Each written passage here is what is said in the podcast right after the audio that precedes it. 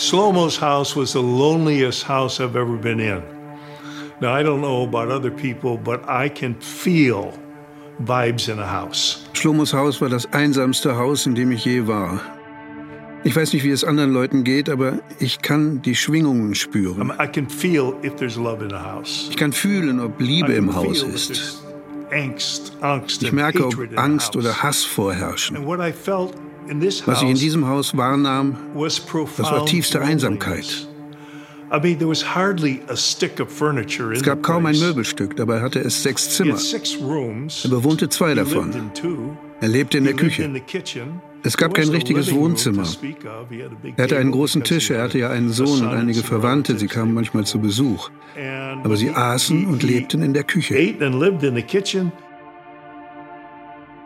Ele às vezes tinha medo, ele acordava à noite assustado. Er hatte manchmal Angst. Assim, com os traumas, né? Er wachte nachts aus Angst vor dem Trauma auf, mit den Traumata, die er im Zweiten Weltkrieg erlitten hatte. Ja, du träumst irgendwie und plötzlich wachst du auf und es sieht aus, als ob es wieder von vorne beginnt. Es ist ein. Trauma, oder? Er hatte Traumata.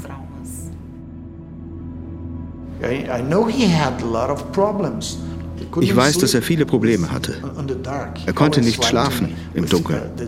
Er schlief immer mit Licht. Uh, Er ist seiner he Vergangenheit never nie entkommen. Kann man seiner Vergangenheit entkommen? you live your past? You, you can try, but Du kannst es versuchen. you Aber es geht nicht. it. soll sein, als ich boi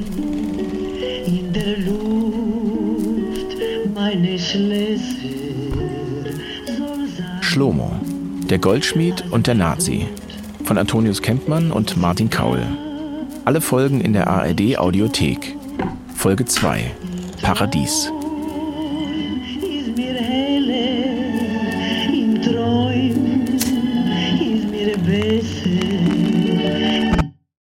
Ich bin Antonius Kempmann.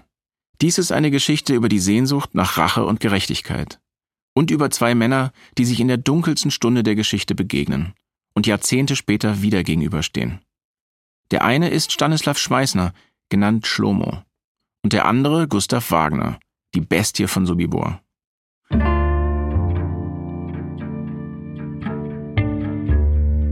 In dieser Folge erzähle ich davon, wie sie sich in Brasilien wiedersehen und was dann mit Gustav Wagner geschah. Am Ende wird er tot in seinem Badezimmer gefunden. Hatte Schlomo etwas damit zu tun? Um zu verstehen, was zwischen diesen beiden Männern geschehen ist, musste ich erstmal begreifen, was im Vernichtungslager Sobibor passiert ist und wie Schlomo überhaupt überleben konnte.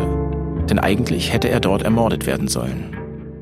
Für diesen Podcast habe ich versucht, alle Menschen zu treffen, die Schlomo kannten, die seine Freunde waren, die ihn erlebt haben und die mit ihm gesprochen haben, auf der ganzen Welt.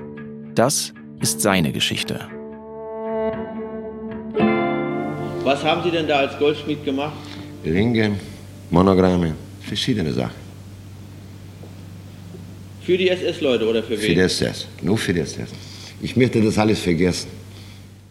Schlomo war 15, als er ins Vernichtungslager kam. Und er gehört zu den ersten Menschen, die nach Sobibor gebracht werden, direkt nachdem dort die massenhafte Vernichtung von Menschen beginnt.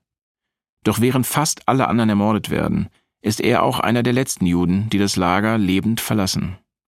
Schlomo erlebt das Lager praktisch vom ersten bis zum letzten Tag. Er überlebt nur, weil er Schmuck schmieden muss, für die Lagerkommandanten und die SS-Aufseher. Sie bringen ihm das Gold, das sie den Juden vor den Gaskammern abnehmen. Und sie bringen ihm die herausgebrochenen Goldzähne aus den Mündern der Juden. Schlomo muss die Zähne einschmelzen und etwas Schönes daraus machen. Bereits als Junge hatte Schlomo neben der Schule bei einem Goldschmied das Handwerk gelernt. Eines Tages kommt Gustav Wagner zu Schlomo in die Werkstatt. Er gibt ihm den Befehl, Ringe zu schmieden für alle Aufseher im Lager. Auf jedem Ring sollen zwei Runen zu sehen sein, eine Art Y nach oben, die Lebensrune für die deutschen SS-Männer und eine Art Y nach unten, die Todesrune für die Juden. Die Botschaft? Die SS-Männer sind hier die Herrscher über Leben und Tod. Sie lassen sich von Schlomo die Finger vermessen. Die Schablonen dafür hängt Schlomo an einem Brett alle einzeln auf. Darauf notiert er auch von jedem einzelnen Aufseher den Namen. Wenn es einen Zeugen gibt, der den Nazis später gefährlich werden kann, dann ist es Schlomo. Denn dadurch, dass er so lange da war und so viel gesehen hat, wird er wohl zum wichtigsten Zeugen von Sobibor. Und zum gefährlichsten für die Lageraufseher, denn er kennt sie alle. Und dann passiert im Oktober 1943 etwas Historisches. Die Gefangenen in den Werkstätten von Sobibor verabreden sich heimlich zu einem Aufstand. Sie locken einzelne Aufseher in die Werkstätten, überfallen und entwaffnen sie. Jetzt beginnt die Revolte von Sobibor. Rund 300 Menschen gelingt der Ausbruch. Schlomo ist einer von ihnen. Schlomo schlägt sich durch die Wälder von Polen. Er ist frei, jedoch erst noch lange nicht in Freiheit. In Polen wütet der Krieg und auch viele Polen selbst sind judenfeindlich eingestellt. Schlomo muss sich verstecken, irgendwie überleben.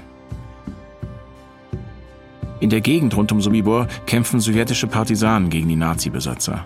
Sie greifen deutsche Wachleute und Nazi-Kollaborateure an und sprengen Eisenbahnschienen in die Luft. Es ist Krieg. Und jetzt hat Schlomo Glück. Er kann sich den Partisanen anschließen. Sie freuen sich über Kämpfer. Und Schlomo kämpft jetzt selbst gegen die Nazis. Zum ersten Mal in seinem Leben ist er umgeben von Menschen, die die Juden nicht hassen, sondern an ihrer Seite stehen.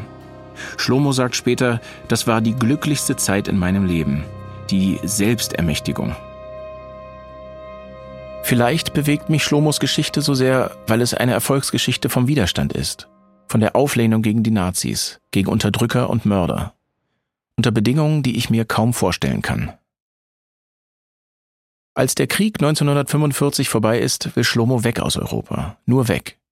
Schlomo ist in Italien, wo viele Schiffe ablegen, und er glaubt, dass er in Südamerika noch einen Verwandten finden könnte, der überlebt hat. Sein Ziel? Brasilien. Então, eu sou Francisca Alves de Oliveira. Ich bin Francisca Alves de Oliveira. Convivi e conheci Shlomo, me apaixonei por ele, ele por mim. Ich habe mit Shlomo zusammengelebt, ihn getroffen, mich in ihn verliebt und er hat sich in mich E verliebt. nós tivemos um convívio de 15 anos, né? Wir hatten eine 15-jährige stabile Beziehung und alles verlief reibungslos. E boas. Er hat mir viel Gutes gebracht. Sie ist die Frau, mit der Schlomo bis zum Ende seines Lebens zusammen ist. In den 70er und 80er Jahren sind sie ein Paar. Aber sie leben nie gemeinsam, nie zusammen in einer Wohnung oder einem Haus. Conheci Ich habe Stanislav bei der Arbeit kennengelernt, in der Papierfabrik.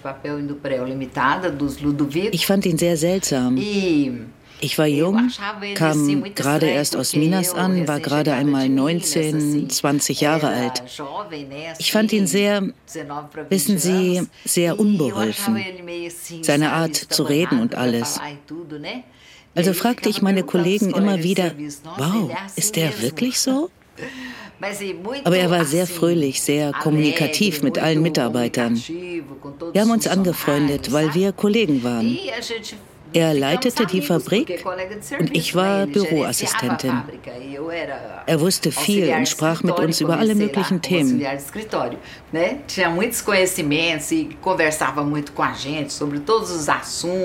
Er konnte Jiddisch, Hebräisch und Polnisch, was seine Muttersprache war.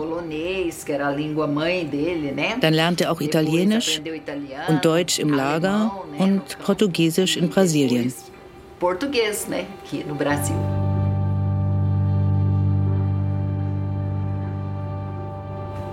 Ele tinha o lado honesto. Da war diese besonders ehrliche Seite. Alles, was er sagte, tat er auch. Deshalb mochten ihn hier alle so. Sogar die Bankmanager. Er sagte, ich werde dies und jenes tun, ich bezahle dafür dann und dann. Und dann tat er es auch. Genau zum versprochenen Tag.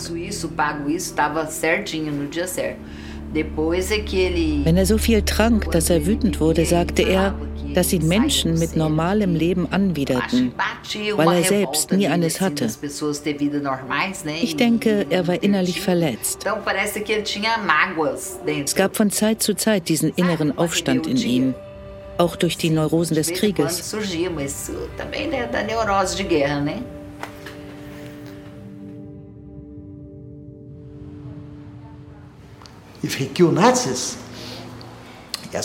Ob er Nazis getötet hat? Ja, das hat er. Ich glaube, er tötete jeden, der in dieser Zeit gegen ihn war. Er hat immer gesagt, dass er sich gewehrt hat. Das ist Rodrigo Estivale Teixeira. Er war nicht die Art von Person, die immer sagte, ich bin ein Opfer. Oh mein Gott, ich bin so arm. Oh, sie haben mich verprügelt. Sie haben meine Familie umgebracht. Ich weiß, dass er die Möglichkeit hatte, sich zu wehren. Rodrigo Estivale Teixeira ist Geschäftsmann und besitzt Weinberge. Wir treffen ihn in Goiânia, Brasilien, wo Schlomo seine letzten Lebensjahre verbracht hat. Rodrigo Teixeiras Großvater hat die Stadt Goiânia gegründet. Heute leben hier über eine Million Menschen. Sein Vater war Senator und Gouverneur und ein guter Freund von Schlomo. In der alten Stadtvilla der Familie haben sie früher zusammen gefeiert. Da war Rodrigo noch ein Kind. It might be many persons in one. Stanislav trägt viele Persönlichkeiten in einer. Ich glaube wirklich, dass der Stanislav, den ich hier getroffen habe, nicht der Stanislav war, der drüben an der russischen Grenze gekämpft hat. Er trug also viele, viele Persönlichkeiten in einer Person. Ich bin froh, dass ich nur die letzte getroffen habe. Denn ich glaube, dass er hier die Art von Mensch war, mit dem wir uns gerne anfreunden würden to befriend.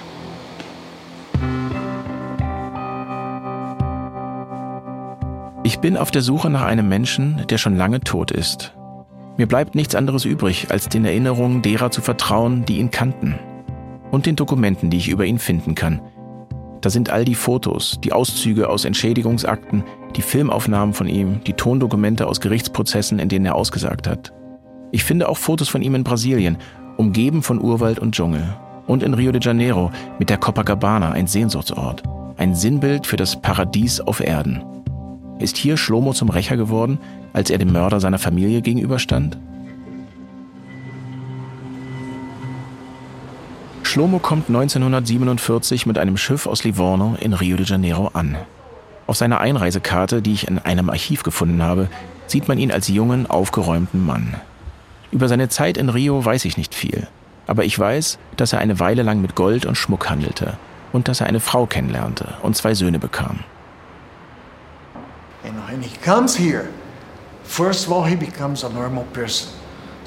Und als er hierher kommt, kann er erstens endlich wie ein normaler Mensch leben. Zweitens, er hat Freunde. Niemand will ihn töten. Und drittens hat er eine Familie. Etwas, das er vorher nicht mehr hatte. Ich glaube, das war für ihn das Paradies. Stanislaw I knew as a kid, polite, fun. Der Stanislav, den ich als Kind kannte. Höflich. Lustig. Der Ausländer. Uh, der Ausländer, der komisch redet. Mit starkem Akzent.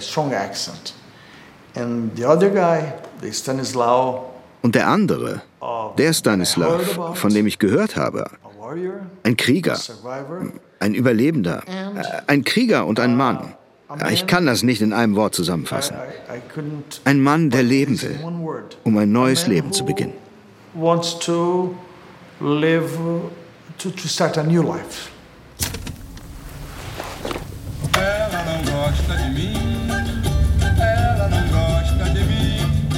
Diese Seite gibt es auch an ihm, jedenfalls für einige Jahre.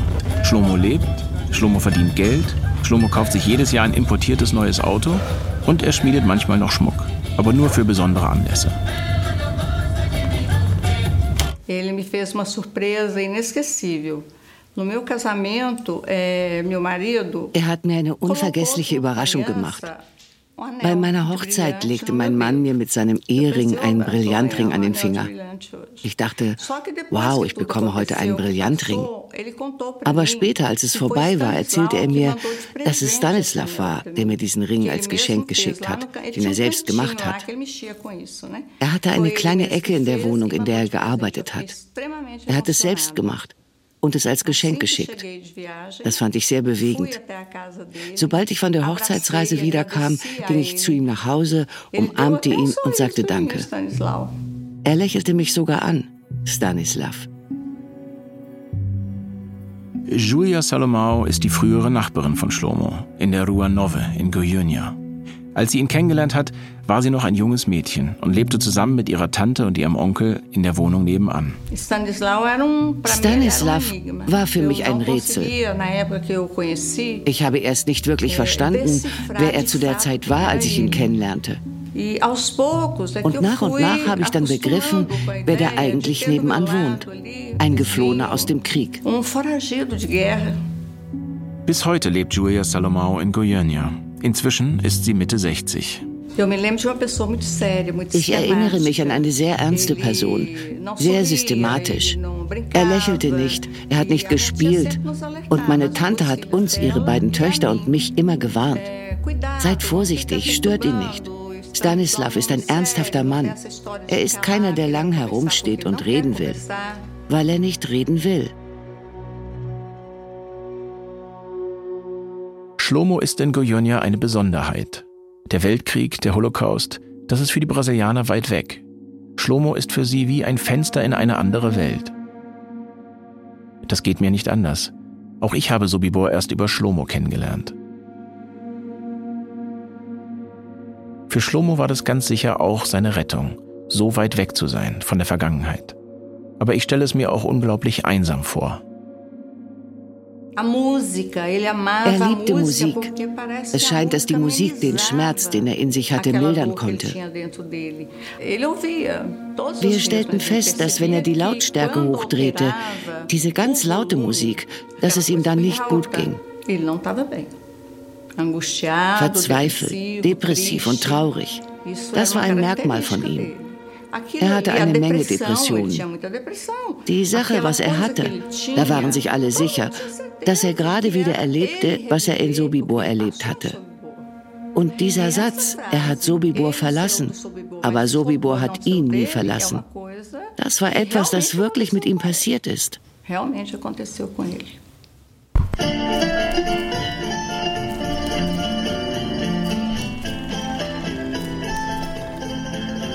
Ende der 60er Jahre schreibt Shlomo ein Buch mit seinen Erinnerungen aus Sobibor.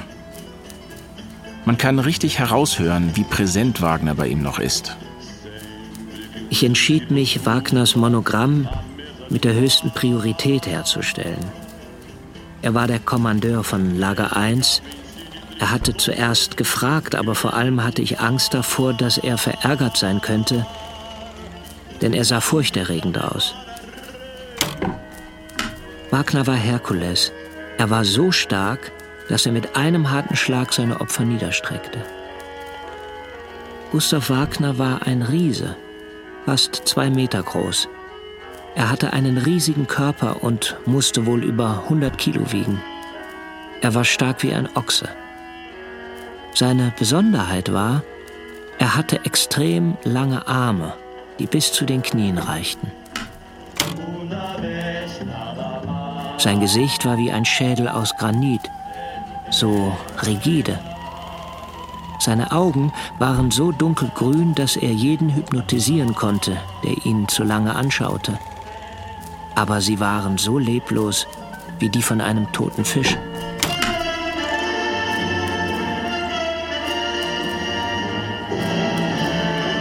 Die Nachbarn erzählen, wir wussten, wie er sich fühlte, wenn wir die Musik von Shlomo durch die Wände hörten. Der amerikanische Journalist Richard Rashke hat sieben Tage lang bei Shlomo gelebt, um ihn für sein Buch Flucht aus Sobibor zu interviewen. Hat das Musikhören Shlomo gerettet? Ich bin sicher, das hat ihn bei Verstand gehalten. Ich meine, er hätte ausrasten können, ein Massenmörder werden. Was macht man mit solcher Wut, wenn man sie hat? Wissen Sie, man kann sie auf alle möglichen Arten betäuben. Aber wenn man sie nicht betäuben will, muss man einen Weg finden, mit ihr umzugehen. Andernfalls frisst sie dich auf. Für ihn war es Musik. Er hatte diese Höhle. Noch nie habe ich so uh, etwas gesehen. Mindestens 1000 Schallplatten, eine ganze Wand, ein riesiges Regal, vom Boden bis zur Decke mindestens drei Meter hoch. Alles Platten. Von Mozart bis Mantovani. Morphine. Das war sein Morphium. That was his sleeping pill. Das war sein Schlafmittel. That was his alcohol. Das war sein Alkohol. Music. Musik.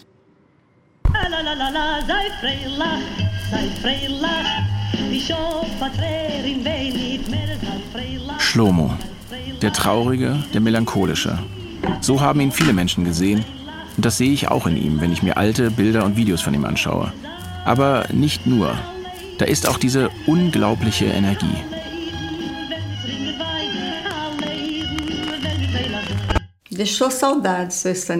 Jetzt vermisse ich ihn, Senior Stanislav.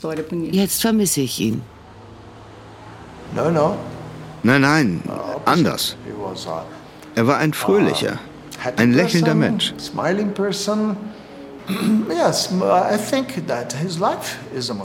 Ich denke, dass sein Leben ein Mosaik ist, richtig? Ich habe in seiner Nähe gelebt und kenne viele Geschichten. Er war kein Mensch, der die Welt hasst. Ganz und gar nicht. Ich weiß, ich erinnere mich an ihn. Und wenn man mit jemandem spricht, der so viele Facetten hat, so viele Arten zu sein, zu handeln, dann ist das wie ein Puzzle, wie ein Mosaik, oder? Und Sie, die Sie eine Dokumentation über sein Leben machen. Es ist nicht einfach, das zusammenzubringen.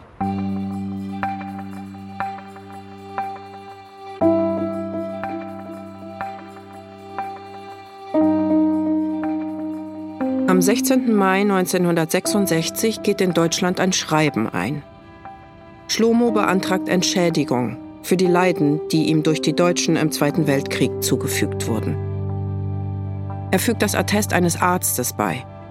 Der beschreibt Schlomo als einen gesundheitlich stark angeschlagenen Mann. Er schreibt, Schlomo kann nicht unter Menschen sein. Die Stadt macht ihn krank.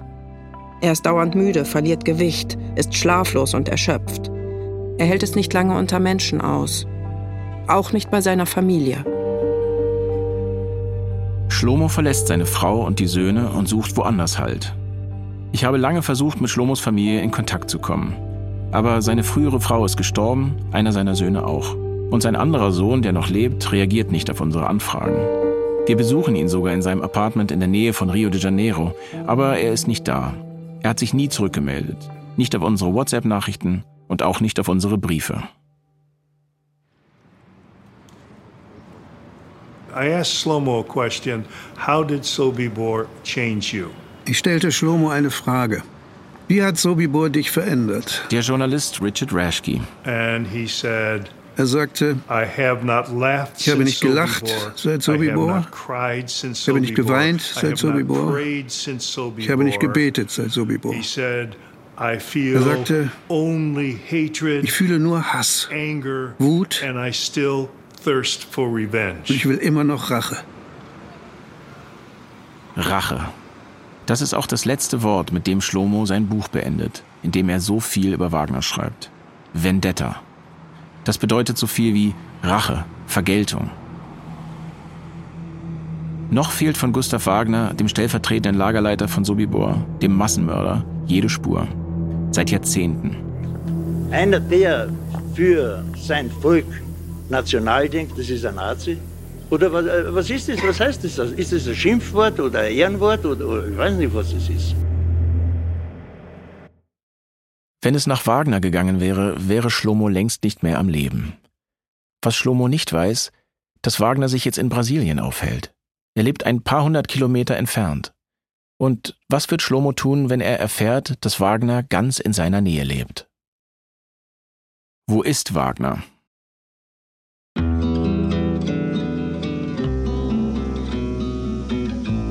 Schlomo, der Goldschmied und der Nazi. Podcast von Antonius Kempmann und Martin Kaul. Mit Johannes Nichelmann und Janis Gebhardt. Das war Folge 2. Paradies. Alle Episoden in der ARD Audiothek. Wenn euch der Podcast gefällt, dann gebt uns gerne überall, wo das möglich ist, fünf Sterne. Danke. Regie Matthias Kapohl. Redaktion Ulrike Thoma und Christine Adelhardt. Ein Podcast von NDR, WDR und Studio J 2023. Noch ein Tipp. Wer sagt die Wahrheit? Wer lügt? Gibt es den perfekten Mord?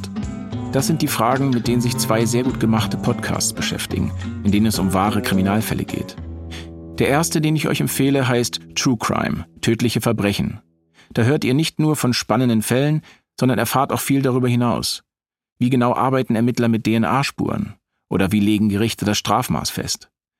Und bei Sprechen wir über Mord hört ihr, wie der ehemalige Bundesrichter Thomas Fischer Kriminalfälle einordnet. Beide Podcasts in der ARD Audiothek.